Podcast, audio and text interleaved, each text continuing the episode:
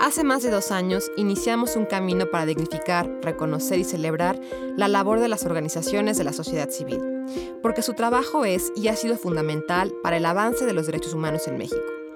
Más de 400 organizaciones han alzado la voz para decir sí con las OSCs. Hoy nos renovamos para seguir amplificando las voces, por todas las formas de organización que impulsan cambios sociales, por las libertades de asociación, reunión y expresión, sí con la sociedad civil. Narrativas de Resistencia. Un programa de alternativas y capacidades.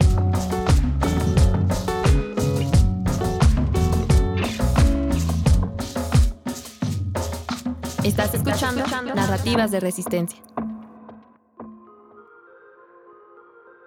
Bienvenidas y bienvenidos a Narrativas de Resistencia. Les saluda Abril Rocabert. Hoy estamos en la conversación con Xochil Quesada y Carla Pontones de Alternativas y Capacidades. ¿Cómo están, chicas? Hola, Abril. Yo me siento muy emocionada y creo que puedo hablar por las tres cuando digo que nos sentimos muy contentas por este lanzamiento de nuestra campaña Sí con la sociedad civil, un esfuerzo colectivo por impulsar y visibilizar los aportes de la sociedad civil organizada en el avance de los derechos humanos. Entonces es un placer estar acá compartiendo con ustedes. ¿Cómo estás, Och?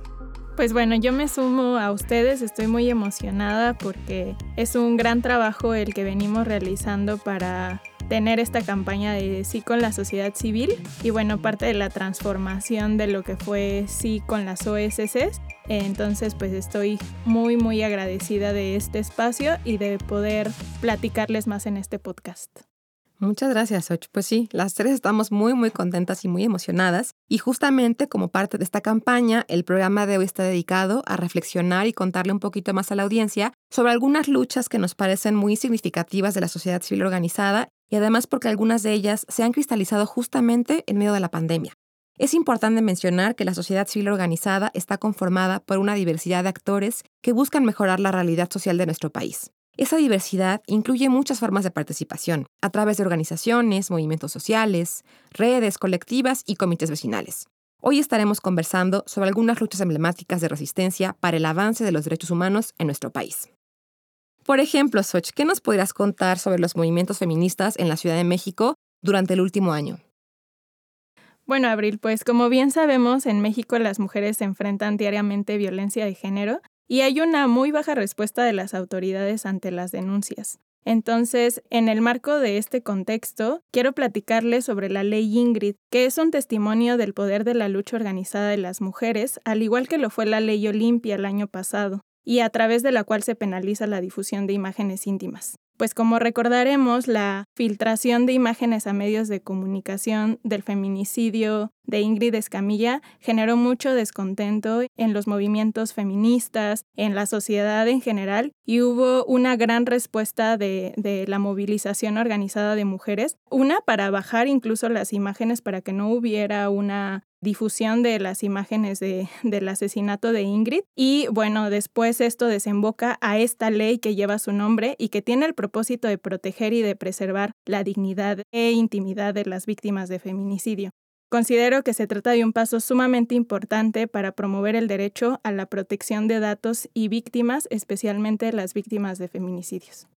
Pues es, un paso sin duda muy importante y como bien lo mencionas, Soch, tanto la ley Ingrid como la ley Olimpia son resultado del movimiento feminista y bueno, pues destaca que la ley Ingrid justamente pues se aprueba en, esta pandemia tan compleja. Entonces vemos que aunque estamos en un momento bien complicado eh, a nivel mundial y a nivel país, la sociedad civil se mueve y hace cosas pues muy, muy relevantes para, para el país. Y bueno, hablando de temas de salud, Carla, ¿qué nos podías contar igual sobre avances importantes que, que podamos identificar?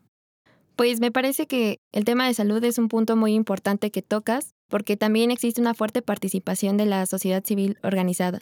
Y desde hace muchos años ya, organizaciones como el Poder del Consumidor han dado una larga batalla para la regulación de alimentos empaquetados y bebidas azucaradas, que se enmarca en estos derechos que tiene el consumidor para elegir productos pues de manera informada y accesible.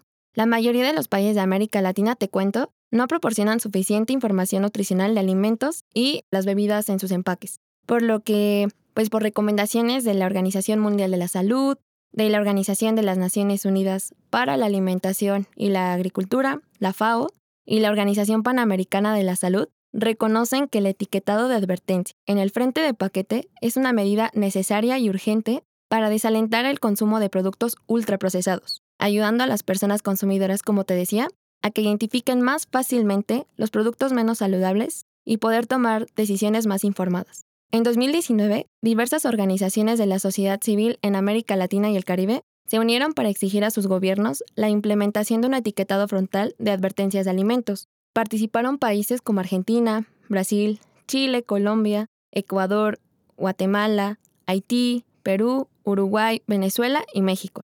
Y, en ese sentido, algunas de las organizaciones mexicanas que se sumaron y han hecho un trabajo importante es el Poder del Consumidor, Contrapeso, Grupo de Estudios Ambientales, Red por los Derechos de la Infancia en México, The Hunger Project México y el Comité de Derechos Humanos Ajusco. Gracias a esta inmensa labor de la sociedad civil organizada, en 2020 se logró implementar el etiquetado frontal de alimentos envasados, con advertencias nutricionales, con información simple y accesible sobre el contenido nutricional de alimentos y bebidas, y que me parece un impulso importante para fomentar los derechos que todas y todos los consumidores tienen para elegir productos pues, de mejor calidad. Así es, y además que nos permite tomar decisiones más informadas, ¿no? No es que no podamos consumirlos, pero sí saber lo que estamos consumiendo. Y sin duda, sin la sociedad civil organizada, este logro no sería una realidad. Es una lucha que yo recuerdo hace muchos, muchos años y que además está justamente combatiendo la, la obesidad y, como yo decía, abonando que podamos tomar decisiones de manera informada.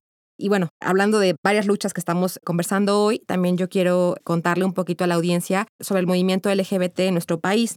Este movimiento pues ha, dado largas batallas en, en, muchas temáticas y bueno, una que destaca muchísimo es el matrimonio igualitario. Justamente hoy la traigo a colación porque recientemente en el estado de Sinaloa se aprueba esta ley.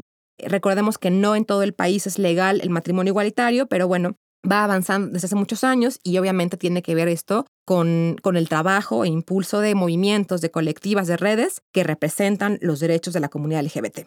Y otro logro que también sucede en la pandemia, que a lo mejor es mucho menos conocido, es la prohibición de las terapias de conversión. Las terapias de conversión, eh, mal llamadas terapias porque realmente son torturas, son, como decía, terapias que buscan eliminar o modificar la identidad de género y orientación sexual de las personas. Son equivalentes a formas de tortura, un riesgo para el bienestar psicológico y emocional de las personas y también están asociadas con suicidios y con depresión.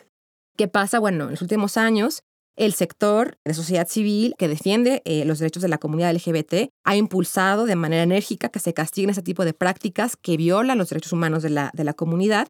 Y bueno, el año pasado, gracias al impulso de la sociedad civil organizada, se logra justamente aprobar una ley que prohíbe las mal llamadas terapias de conversión. Entonces, bueno, este logro de la, de la comunidad LGBT es muy, muy importante y además a mí me parece que es increíble que en el resto de, estados esto, esto sigue sucediendo. Pero bueno, es un paso muy importante que, que, me, que me parece fundamental que comentemos el día de hoy. Y bueno, cambiando un poquito de tema, pero también retomando el trabajo de la sociedad civil organizada y justo durante la pandemia, hay otro caso bien importante que el año pasado toma mucha fuerza en el país, una, una lucha también de muchos años que encabeza Techo México. ¿Nos puedes contar un poquito, Soch? Sí, claro, Abril.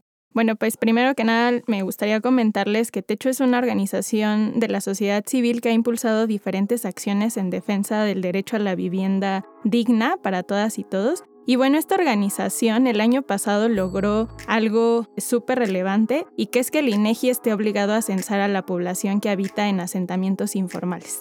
De acuerdo con esta organización, eh, de acuerdo con las, con las investigaciones que ha realizado, hay una serie de asentamientos que son un conjunto de al menos de ocho familias agrupadas o contiguas, donde más de la mitad de la población no cuenta con título de propiedad de suelo ni acceso regular a servicios básicos.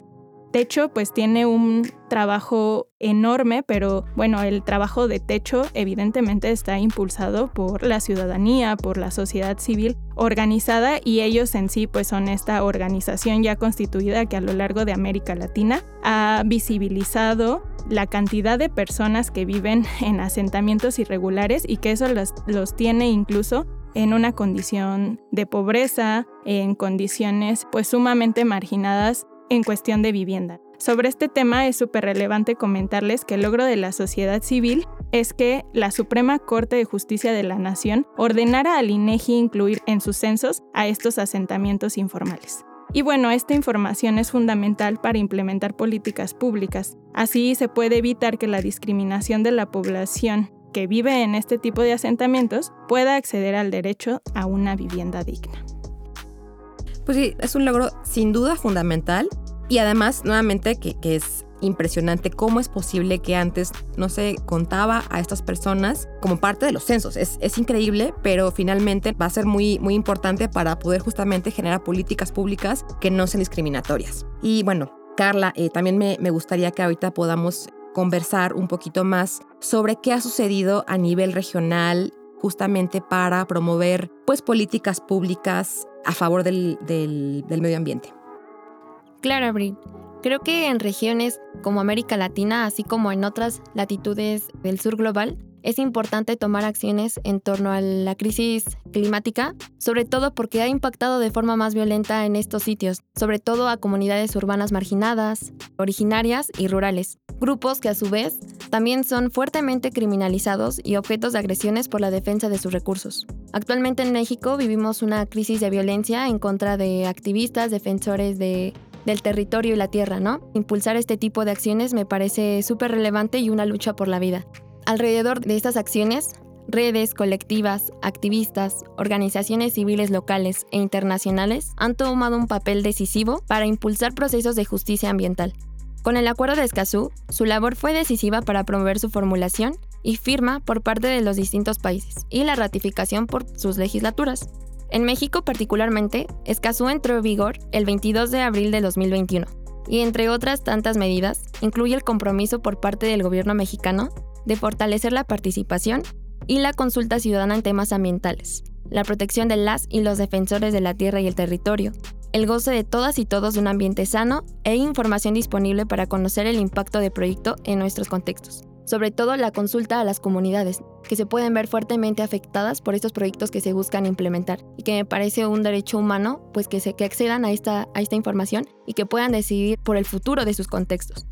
Con la llegada de la hora cero para hacer frente a los estragos de la degradación ambiental, la crisis demanda sí o sí la participación cercana de la sociedad civil organizada, así como de las comunidades afectadas, porque me parece que Está de más decir que es urgente transitar a formas de vida más dignas y sustentables para el planeta y para el bien de todas y todos, sobre todo de aquellos que se encuentran en situaciones de extrema vulnerabilidad. Muy importante, Carla, y esta es una lucha pues que ha sucedido a nivel regional. Habrá que ver qué sucede eh, a nivel país, pero bueno, es, es un paso muy importante justamente para la protección del medio ambiente, pero también para la protección de quienes defienden nuestras tierras y nuestros territorios.